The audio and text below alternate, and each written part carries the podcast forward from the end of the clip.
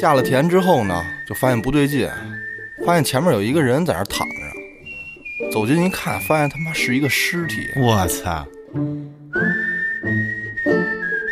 有个长得奇奇怪怪的男人贴在天花板上面爬，我操！这是他妈是我两年来听过最牛逼的一个投稿。这也是我我听了最牛逼的，我操！我日！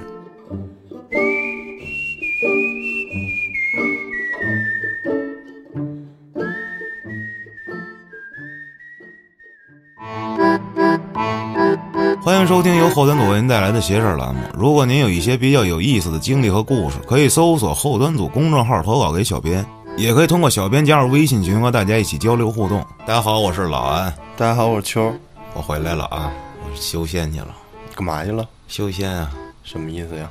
飞升了，思考人生，思考宇宙，化茧成蝶了，那叫破茧成蝶，化茧成化茧就成不了蝶了茧成蝶。操探索到宇宙真理了，嗯，量子纠缠什么的。上期你们玩这个广播剧哈，玩挺啊嗨，对，主要是你丫这状态不行，什么状态呀？就是你这个扮演人物这状态，我扮演就是我自己，马老师说的。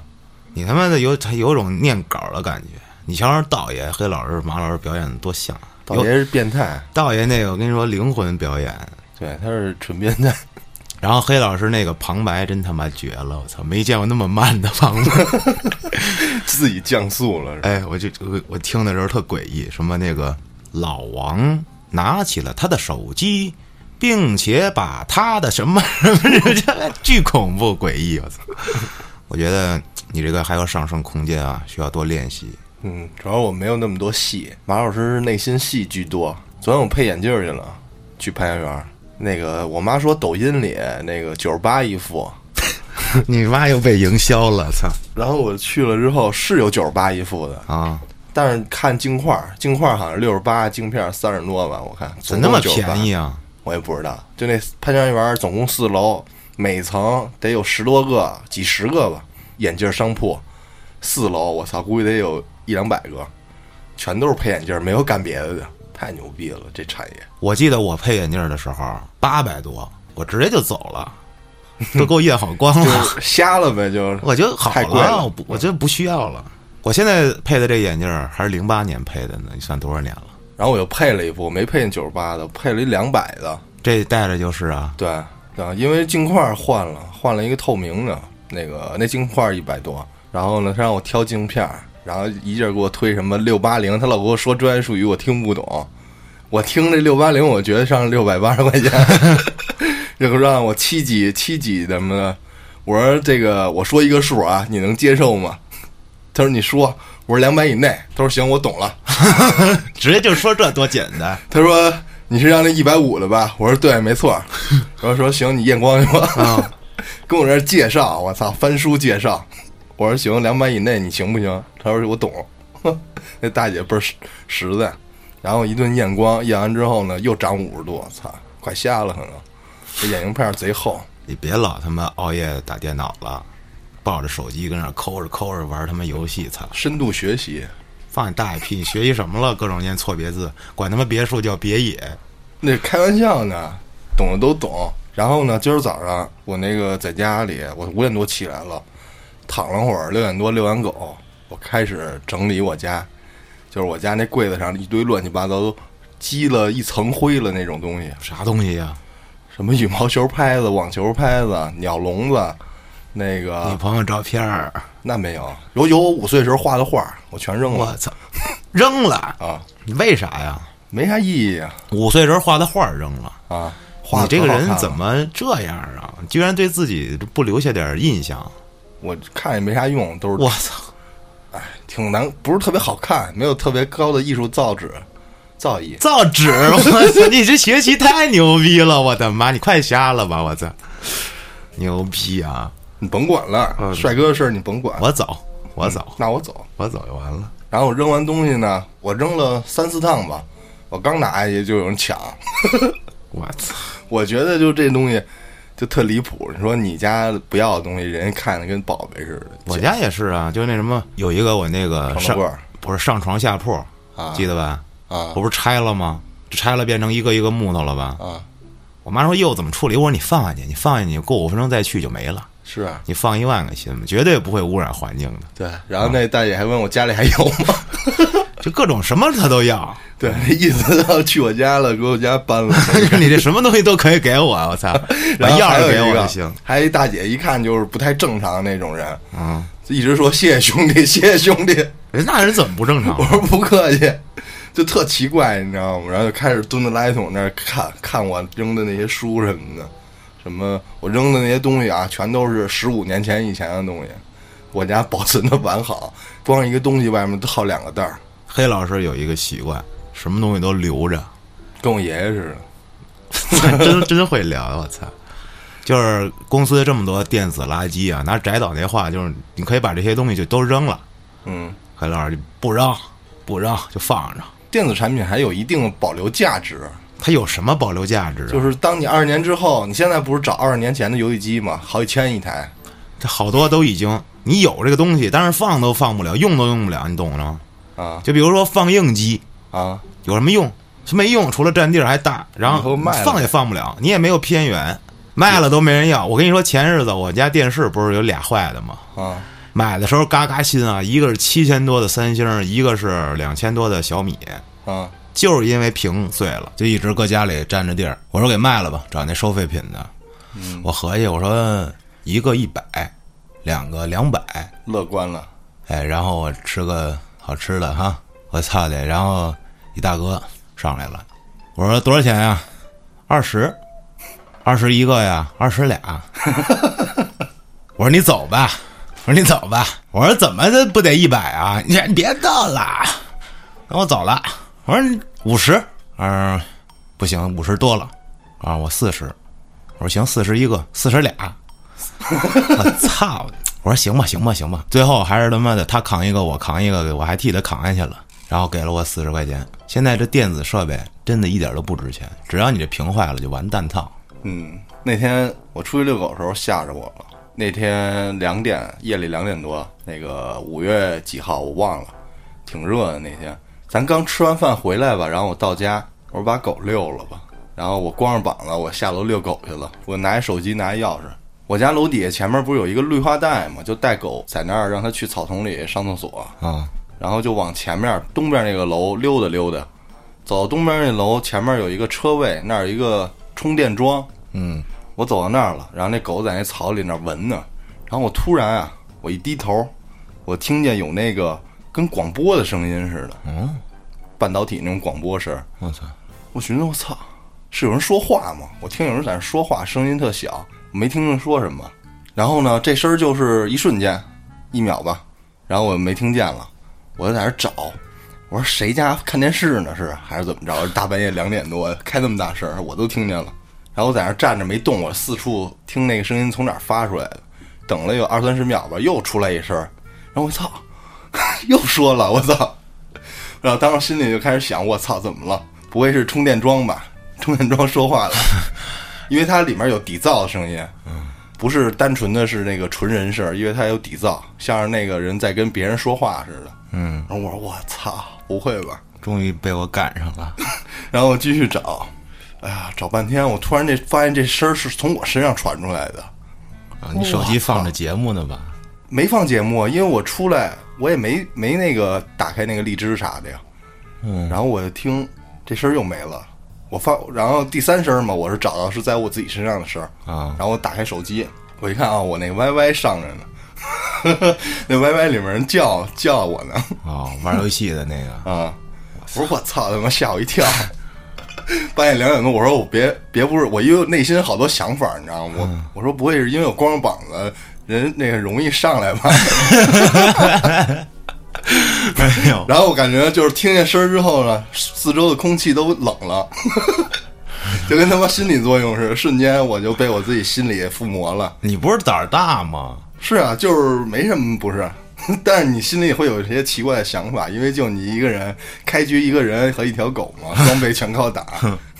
看见没有，朋友们，老听邪事儿，老录邪事儿，你的生活就变得敏感。嗯，我就觉我找这个理由嘛，原因，哎，原来就是我 YY 没关，操，那我接着给大家来一个投稿，嗯。这个投稿的朋友呢叫小刘，嗯。他讲的是他妈妈发生了一件事儿，在他妈小时候呢，在宁夏的窑洞里住着，哇。一般是几十户人在一个山底下，前面有一个大院子，都是公用的。小时候呢，他妈妈是跟他妈妈的太奶一块儿长大的，那一辈儿呢孩子特别多，有两个呀嫁出去了，剩下的孩子呢都住在一起。这一屋人也快十个了，都挤在这么一个小屋里。有一天呢，所有人都出去了，有的出去打工了，有的出去去收庄稼去了。因为那段时间呀，就是秋收了，大家都出去忙去了，邻居呢也都出去收粮食去了。反正呢，这个大窑洞本平常十几户，今天呢就剩小刘的妈妈和他妈妈这太奶俩人在这个窑洞这块儿。嗯他太奶呢在屋里洗衣服，这小刘妈妈呢就在另外一个屋里玩儿。这玩着玩着呢，小刘他妈就发现啊，这院子里面有一个晾衣服的女人。余光发现了这个女人之后呢，再一定睛一看呀，这人不见了。嗯当时呢，他妈就跑去找他奶去了，说奶奶有个女的晾衣服呢。他太奶奶就说：“嗨，没事，你看错了吧，小孩儿。”后来呢，当天下午，这小刘他妈呀，也不知道是怎么着，就突然特想下那个田去田里。平常啊，家里人让他去带他去，他都不乐意去。今天自己就特别想去，于是呢，他妈就一个人去了这田里。下了田之后呢，就发现不对劲，发现前面有一个人在那躺着。哇走近一看，发现他妈是一个尸体。我操那尸体啊，还特别怪异，这个死死相还特别怪异，一种正常人做不出来的这种体位。什么体位？他没描述，是不是折起来了那种？脸贴着大腿。可能是吧。这小刘他妈一下吓懵了，赶紧跑回去找太奶奶。嗯太奶奶呢就报警了，警察就去这案发现场啊，处理了一下尸体，然后又录录口供，这事儿就过去了。这事儿刚过去没多久呢，太奶奶的儿子就是小刘妈妈的舅舅，突然就去世了。哦而且去世的这个死状啊，跟那天在田里见到那个尸体一样的。我操连环杀手。这个舅舅去世之后，太奶奶因为这个事儿人就疯了，哇开始说胡话，晚上呢就在那儿哭。过了几天呀，这个外面来了一个人，这人啊看着饿坏了，呃，像是要饭的那样的。小刘他妈呢就立马从家里拿了这个剩饭菜给那人吃。吃完之后啊，那人跟他妈说：“你们家最近是不是出事儿了？”小刘他妈就纳闷儿了，说：“这个您怎么知道的呀？”那人呀什么话没说，走之前呀给了小刘他妈一串珠子，就走了。拿着这珠子之后啊，过了一天，这太奶奶就正常了，不疯了。嗯第一个小刘第一个故事到这儿也就结束了。还有第二个故事，第二个故事我看着比较匪夷所思啊嗯，第一个有点我操，莫名其妙死俩人，我是啊，就是死状有点联系，但是没有其他的关系了那。就连环杀手呗，我操我操，给人折起来了！啊！我操，说说这第二个事儿。这第二个呢是他家最小的一个奶奶家里发生的事儿。嗯他家呢是干这个回收废铁的，哦每天呢就有这种货车来来回回的拉货。嗯当时呢，这他们家的儿子就是小刘舅舅，三四岁左右呢，正调皮。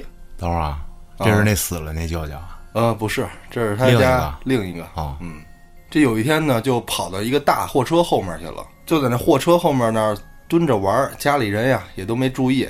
最后那货车走的时候，正好就从这舅舅头上压过去了，从头上压过去了，就撞倒了，压过去了。那就就听说已经扁了，我操，那个血流了一地。去医院，医院就说回去吧，这没救了。这还救啥呀？对，只能准备后事儿了。当时啊，这也是他小奶奶，就这么一个儿子，家里就死马当做活马医，找了一个类似于巫师那种老婆婆。找过去之后呢，那老婆婆看了一眼，就说：“你们先都出去。”过了几个小时之后呢，他们进去一看，我操，居然恢复原样了，伤口都没了，复活了。你妈！啊！但是当时呢，这小舅舅三四岁的小舅舅还没醒呢，那老婆婆呢就顺手就给了一个东西放在这个小孩旁边儿。过了一天之后，这舅舅就醒了，活了！复活了。这我操！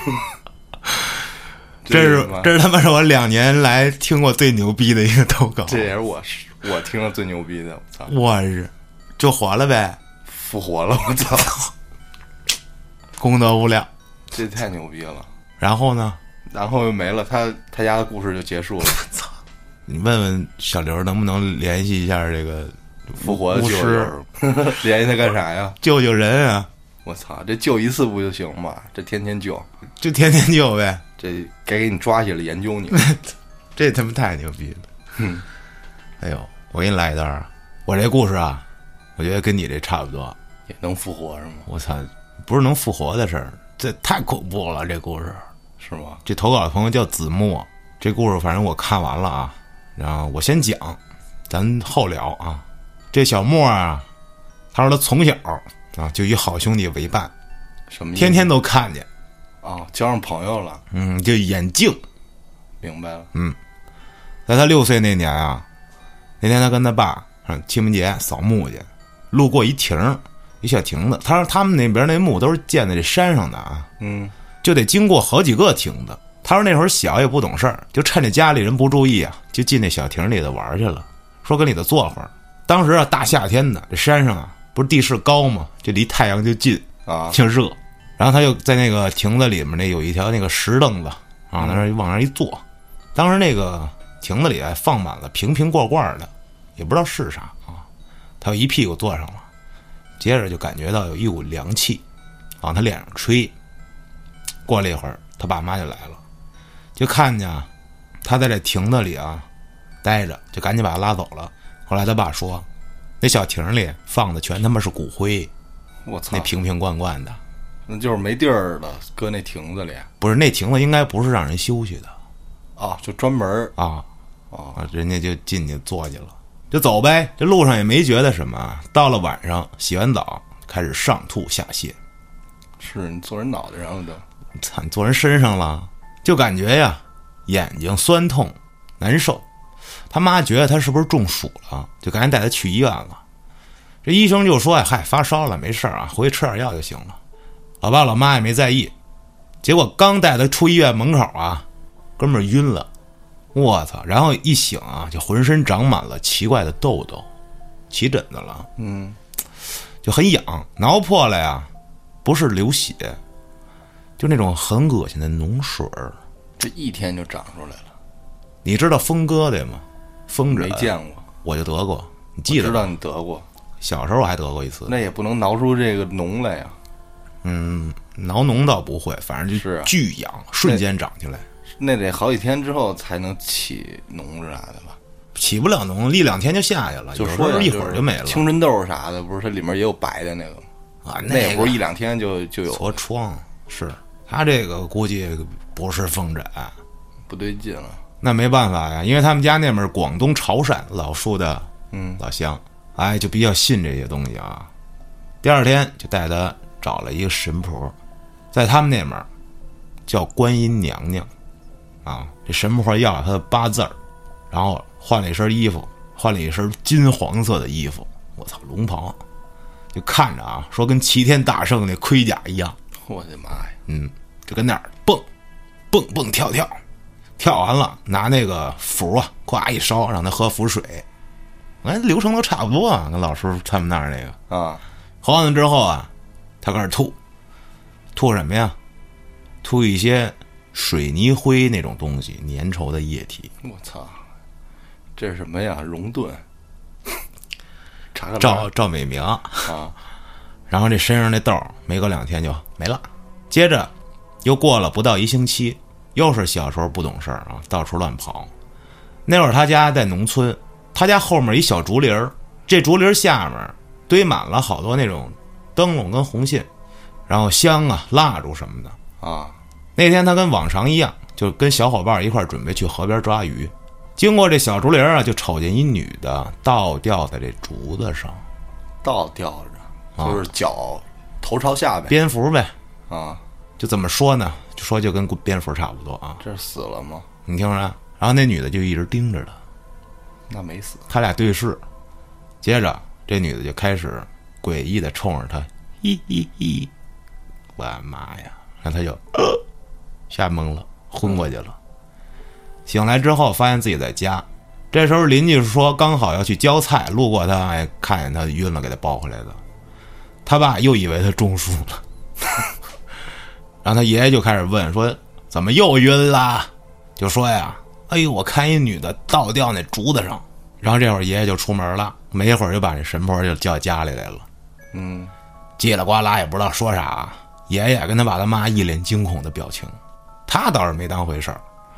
第二天那神婆又来了，带了一大堆纸钱跟香，啊，匆匆忙忙一家人又带他去那个扫墓时候那亭子了。爷爷让他跪下磕头，这神婆啊就跟那儿叮了咣啷开始蹦，啊，叽里呱啦说一大堆，他爸妈开始烧这些东西，最后神婆摇摇头走了。那天晚上，这小莫做了一梦，梦见有一个穿红衣服的女的，特别漂亮，在他床头直勾的盯着他，面无表情。嗯，俩人就对视，就这么看着啊，没一会儿，这女的就缓缓的消失了，他就醒了。这天啊，上学的路上路过了一个路口，啊，发生了一起车祸。突然啊，他就看见啊梦里那个红衣大姐了，就看这大姐啊站在混乱的车祸现场中央，冲着他乐。我操！这会儿呢，到学校了，课间呀去洗手间，正跟那儿方便呢啊，就感觉脑瓜顶上有东西。一抬头啊，他说他他妈看见有个长得奇奇怪怪的男人贴在天花板上面爬。我操，好家伙我操！说他年纪小不懂事儿，喊了一句：“你快下来呀，回头摔了。好，”接下来那个爬那个男的啊，开始扭头，就是扭到都不能扭了，啊，就这么直接旋转了过来啊。我操，然后他说：“我操了个 DJ 的，直接旋转。”原文啊，就冲着他乐悠，我日，然后啊跑了，回到教室啊，眼睛又开始刺痛。是啊，你看见不干净东西了呗？嗯，看见旋转的 DJ 了，我操！趴桌子上睡了。接着又是原文啊，刺激的一天又结束了。行，挺开心的，还啊，放学回家吃完饭啊，洗完澡，迷迷糊糊睡着了，还挺困，不知道睡了多久醒了，天一睁眼天都黑了，啊，这时候就隐约的看见房间的角落里有一团黑影儿，那团黑影儿好像发现他发现他了，嗯，能明白吧？就从地上爬起来了，从床尾爬到他的身上，然后就没了。与他融为一体了。哎，接下来就是漫长的鬼压床。他说啊，懂的都懂，很平平安安的这一夜就过去了。就是挺累的。嗯，第二天早上去学校路上啊，绝了，又是一起车祸。瞟了一眼，赶紧走了。到了学校，一天愣是没敢再去厕所，教室里待了一天。放学回家，晚上八点多啊，还挺晚。洗完澡回房间，一推门，我的个妈呀！啊，直接瞅见一个红衣服小女孩吊在他房顶的灯上。我操，说这东西看见他进来啊，然后冲着他用手指头一勾，他身后那门就关上了，然后就飘下来了，看着他，跟他说啊，想不想跟我一样啊？飘起来，啊，就冲他说，我的妈！然后他点点头，谁点点头？小莫我操！啊，然后这女兄弟啊就开始抓着他的手腕子，说他感觉那个指甲都扎在肉里了，好痛好痛，眼睛一花又晕了。早上起来，胳膊上面啊一条条啊血痕密密麻麻，又是夏天，一流汗沙得慌，就这样浑浑噩噩过了好久。偶尔还会在下雨的时候，不知道从哪会传出个声音跟他说：“你看这个雨像不像我的血呀？红色的哦。”我操！哎，到了十七岁那年，几乎每次一出门，他就能看见个车祸。我操，你就别出门了，呢这跟柯南似的。这到哪哪死人。说他过个马路，老是感觉有人推他，啊，我操！之前不是说那红衣服那女的说她从小就能看见吗？啊这会儿已经看不见了啊。但是他说他能感觉到那女的还是跟在他身边。后来长大了，他爷爷告诉他说他是被那女鬼给缠上了，因为这横死的啊，这被车给撞死了嘛。嗯然后又遇上一肇事的跑了，就这样不明不白。又因为他说七月半鬼节出生，晚上十点出生的啊，就缠上他了，这比较阴呗。后来那神婆说是什么呀？说这小莫迷了眼，能看见那些不干净的东西。说不过长大了就看不见了，也没啥好办法，送也送不走，打也打不过，就直到现在。他说他虽然看不见，哎，这不是说能一直感觉到吗？嗯并且呢，他在一个地方待久了，啊，说啊，就周围就会有一些他看不见的东西，有一股隐形的气流就会环绕着他，咱也不知道那是一种什么感觉啊。嗯，说现在长大了，下班上班出门就能遇见车祸。我操，嗯说最凶的一次啊来了啊，是在二零一八年，他十八岁生日礼，零零后。说晚上刚吃完饭，准备出门散步啊，回家的时候一开房门，这门刚一开，就感觉身后有人在冲他后脖梗子吹气儿。猛地一回头，来了啊，高能啊！一个红衣服的女的，手里抱着一个人头，那个人头对着他猛笑，啊，一边笑，一边那眼眶子、鼻子、耳朵里就往外冒血，我操，跟那儿嘎嘎嘎嘎就那么乐啊，一把就给这女的推大跟头。他呀，啊，蹭一下就窜楼梯上往楼下跑啊，跑着跑着回过头啊，他又看见那个女的跟那个木偶一样啊，就嘎嘎嘎嘎就站了起来，嗯，就跟有线儿蹬着似的啊，朝着他飘了过来，照着他就把手里的脑袋就给飞过去了我的妈呀，啊，直接就砸他腿上了，就给他砸一跟头。嗯，他说啊，原文啊，我感觉到了死亡的气息。楼道里叮咣一阵大乱，门卫听见了，冲了出来，拿着手电筒，顺着声音往我这来。我的眼前一花，我又晕倒了。他说他现在已经二十一岁了，嗯，已经看不见这女的好久了，但是还总能感觉啊，有人在暗处盯着他。公司的厕所、楼梯间、房间、家里，还总是能碰见车祸，那种感觉直到现在他也无法走出来，一度被人认为是神经病。不会就是吧？别瞎说啊！我操！这他怎妈的牛逼？我操！哎呀，我看那儿我都傻了。你说你看见了啊，已经挺狂的了，就直接就见着了啊，然后结果人还带着这玩意儿追你，追我操，太狂！砍包，我 操！给你砍了。哎呦，不露邪事儿，不知道世界之大无奇不有，匪夷所思的世界，我的妈呀！我都怀疑我存在的这个是是不是跟他们一个空间，真的人家太猛了，太凶了！一出门一就车祸，哎呀，我操，他那他应该当交警去，哪能当交警啊？这不是业绩多吗？我操，你可拉倒吧！哪有盼着出车祸的呀？我来一个挺狂的，这个，嗯，这个投稿人的朋友叫王潇，嗯，他说也是，如果使用不要收费。他呢有一天跟那个公司的朋友啊出去喝酒，回去的时候差不多十点多了，俩人呢就准备打车回宿舍。他们呢是在一个朝阳一个写字楼里工作。那天晚上俩人都喝多了，迷迷糊糊的正往回走呢。顺带一提啊，他那个朋友叫二杨，这个二杨呢他有点酒精过敏，就喝不了酒，我操，那还喝呢，就开心就是玩。狂啊！他俩呢，经常就是一放假就出去聚一聚。嗯，因为这二杨啊不能怎么喝，他自个儿就多喝了点儿。一般就是他喝多了，这二杨给他弄回去。嗯，那天呢，他俩刚一下车，这个二杨扶着他正往回走呢，突然这二杨特别慌张的开始拉着他跑，就拉着手了开始。他当时就很懵逼啊，说我他妈正难受呢，你丫拉我跑是怕我吐不出来吗？嗯，物理催吐，嗯，虽然他当时喝的挺多的，但他记得特别清楚。哎，这个二杨回头跟他说一句：“你赶紧跑，咱赶紧走，回头我再告诉你。”之后呢，这俩人又跑回宿舍去了。回宿舍呢，这二阳就跟他说呀：“说当时啊，我不是怕你要吐吗？我看了你一眼，就眼瞅着你这个肩膀有一个大黑手就抓着你，要抓你个左肩膀，我操！这个爪子呢还散着黑烟。这哥们儿听完二阳说的，脱了衣服，就特别害怕的上床睡觉了，这什么操作呀？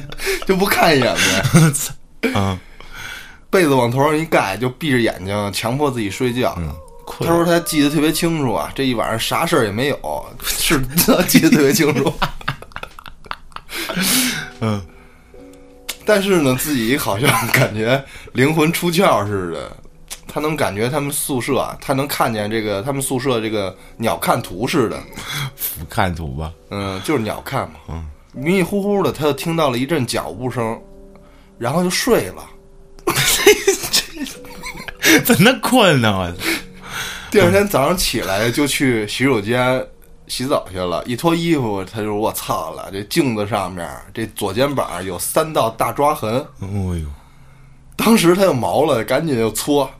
洗完之后给他妈发消息，他说因为他家比较相信这个，然后他母亲呢就去大仙家去给他看看。当时呢，他一边跟他妈说是昨晚上发生什么事儿了，然后一边就跟这二阳就确认。这二阳说呀，他说他发誓啊，发死誓，绝对没看花眼，也绝对没骗他。这大仙儿呢给他看完之后啊，就让他妈给他买了一条这个血红色的毛巾，然后呢用刚烧开的这个滚烫的沸水。和冰箱里的冰水兑在一起，把这毛巾弄湿之后呢，再擦这个有抓痕的地方。操，冰火两重天。然后呢，就让他赶紧啊订车回家，回老家。回家之后啊，他妈告诉他说，他碰着这东西很高端，不是鬼，不是仙儿，是民国时期一个横死的无头女尸成了魔了，俗称尸魔。就是三尸尸魔啊，屠房军。妈呀！你继续。那天晚上啊，这个尸魔抓他是给他做一个标记，说这玩意儿通常不会出来，都是在这个地底下待着。那天也，不知道什么原因就出来了，一出来第一个就看见他了，就给他刀了。操！哎呦，他这个用这红手巾啊，擦三天，这个记号才能给擦掉。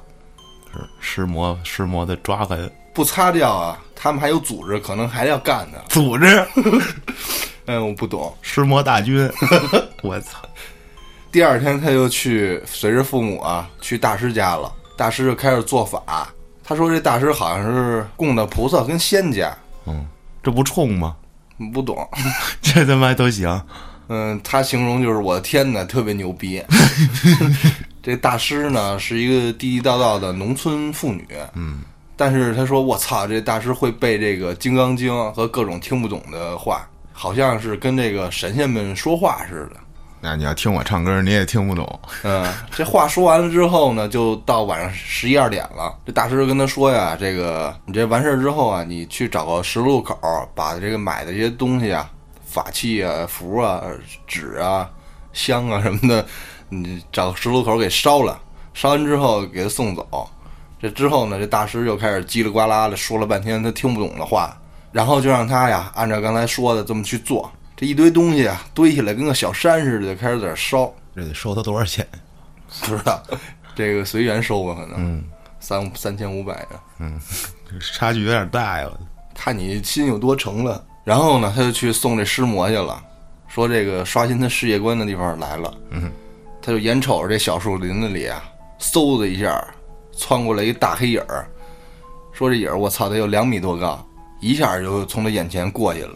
这个烧完之后呢，这大师啊就让他的父母先回去，让他去这个大师家里供仙儿的这屋睡一宿。这一宿睡的呢十分的安全。第二天呢，这父母来接他，大师就跟他父母说呀，说这个东西啊，虽然昨儿做法了，但没送走。这这东西都不行，不太好使，因为人家一团伙有组织的。嗯，就那天晚上啊，是那个首领留住他的。嗯，你就不让他走，非让他加入，成为师母，成为师母。嗯，这跟他父母交代完之后，又给了他点东西，给了什么呢？给了一个没看懂是什么动物的这么一个玉佩，朱砂的玉佩。是朱砂配玉佩啊，还是什么？我没理解他的意思，朱砂做的玉佩，我操我不太懂。啊！然后呢，又在这个三块黄布上面画了三张符，把这个符啊放在这个枕头底下、床单下面，必须得放一百天，要不然不能拿走。还说呀，这个三个月之内啊，每天晚上九点半以后就别出门了。如果非要出门的情况啊，必须带着这符。这大师还说呀，这二阳啊，这二阳可能开了天眼了，不然啊，不可能看到那东西。这二阳跟这大师一伙儿的吧？这大师的徒弟吧？这个我操！说这二阳啊，这可能跟大师干这行业有缘分。就是一伙儿的呗。大师还说呀，嘱咐他就让他以后多晒晒太阳。嗯，第二个事儿呢，就是说在他出事儿这个前些日子，这二阳也发生了一个牛逼的事儿。嗯，说他们俩呀给同学去过生日，去石景山儿，这蓝咱这，好家伙，他俩呀特地呀从这朝阳来石景山给这同学过这个成年礼。那天呀，这这他又喝开心了，又喝。啊、就是头还没发生这事儿之前的事儿，嗯，这不是酒精过敏吗？不是二阳喝的，他自个儿喝的。啊啊他就说呢，他不回去了。这二阳呢说有事儿得回去。嗯，过生日这同学呢就开始跟他絮叨，说这个我公司特别烦。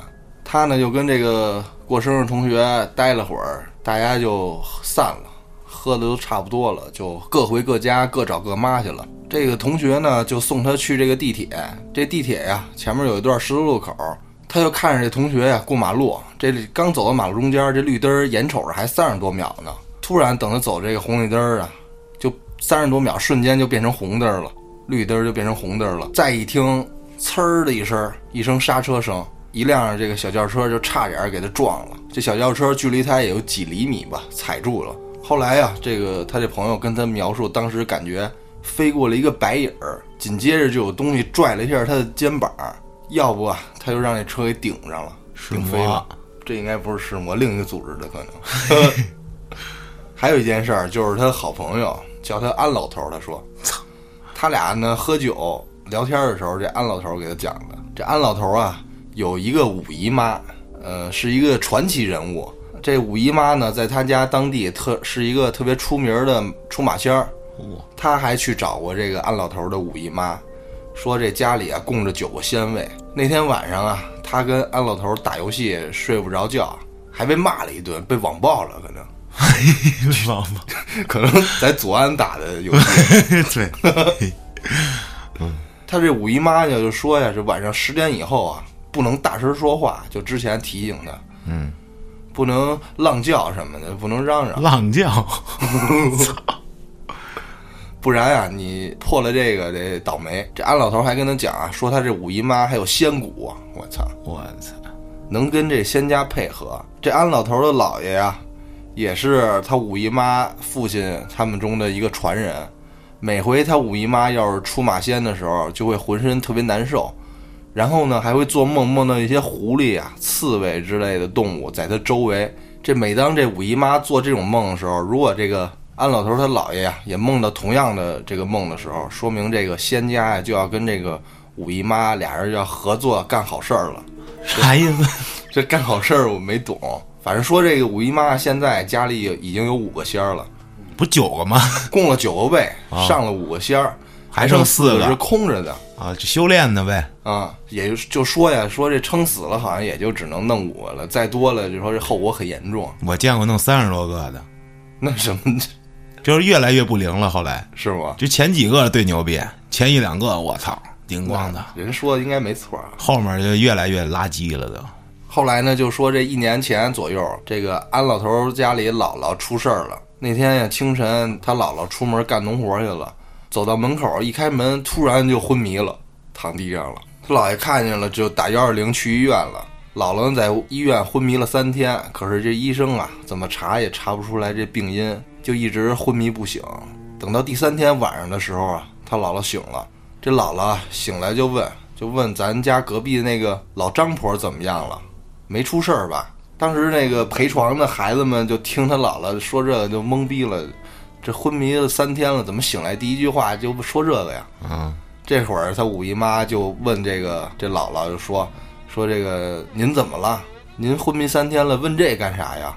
然后这安老头姥姥就说呀：“他梦到他去门口出门去找隔壁的这个老张婆聊天去，刚走到门口啊，就看到一个个子挺高的、挺瘦的，戴着一顶又高又尖的黑帽子的一个黑衣人，手里啊还拿着一个铁链子拴着你这张大妈的脖子往外拽呢。无常啊，这他姥姥说，他就害怕了，他就跑，跑着跑着呀，他就从这医院里醒了。他五姨妈就问呀，说这个。您看见脸了吗？他姥姥说没看清楚，就看见背着身子往外拽，然后这五姨妈就回家问这个仙家是咋回事儿。后来啊，知道了这个他娘啊，这个他姥姥看见的这是地府人，本来想抓的是他姥姥，不知道为什么没抓着，才把那张大妈给抓走了。瞅张大妈不赖，操，给顶了包了。然后呢？没过两天，这张婆婆就去世了。我操！这他妈，这多冤呀！这个，这他妈太冤了！他妈的顶包了！这，他这个故事就结束了。操！太他妈逗了！尸魔，哎呦！我听这些投稿啊，我不知道是不是我的道行不够，就是我理解不了。我理解，我不是理解不了吧？就这期讲的投稿跟之前以往的讲的都不太一样，就有点逗。这 有点逗，不是有点逗？你可能在人家那个维度看咱们都是凡人，还他妈笑呢，好像尸魔拍你丫呢，拴你啊，拴你，给你丫带走。就是理解不了的事儿呢。如果他过度夸张了的话，就是你感觉过度夸张的话，他可能就是觉得好笑。就跟那天跟马老师聊天的时候，他说这个心理学那老师带他这叫什么空床，就是空床，让他。坐这儿联想啊，情景联想，对，用语言引导他，然后他呢就在脑子里就有真实的这种感觉。对，这是一种催眠。我他妈就特别不理解。然后老师会跟你有同样的画面啊，这他妈我也不理解，我也不理解。但是我现在正在往那个方向去努力，跟大师不是跟老师 一块儿去啊学习咨询。嗯，就是马老师这人说话一般就是应该是靠谱的，就但是这种事儿他说给我听，我他妈都一第一反应就是不相信。对，因为你没有尝试过，并且觉得不太靠谱嘛。啊，就是这些投稿可能也是如此，就可能真的有尸魔。对，反正一人之下里是有啊，这个一绝顶，两豪杰，三尸，四张狂。你看，一人之下都是从这个真实里面改编，都都有，还有组织。嘛，一说一人之下，我最近又在这看，真好看。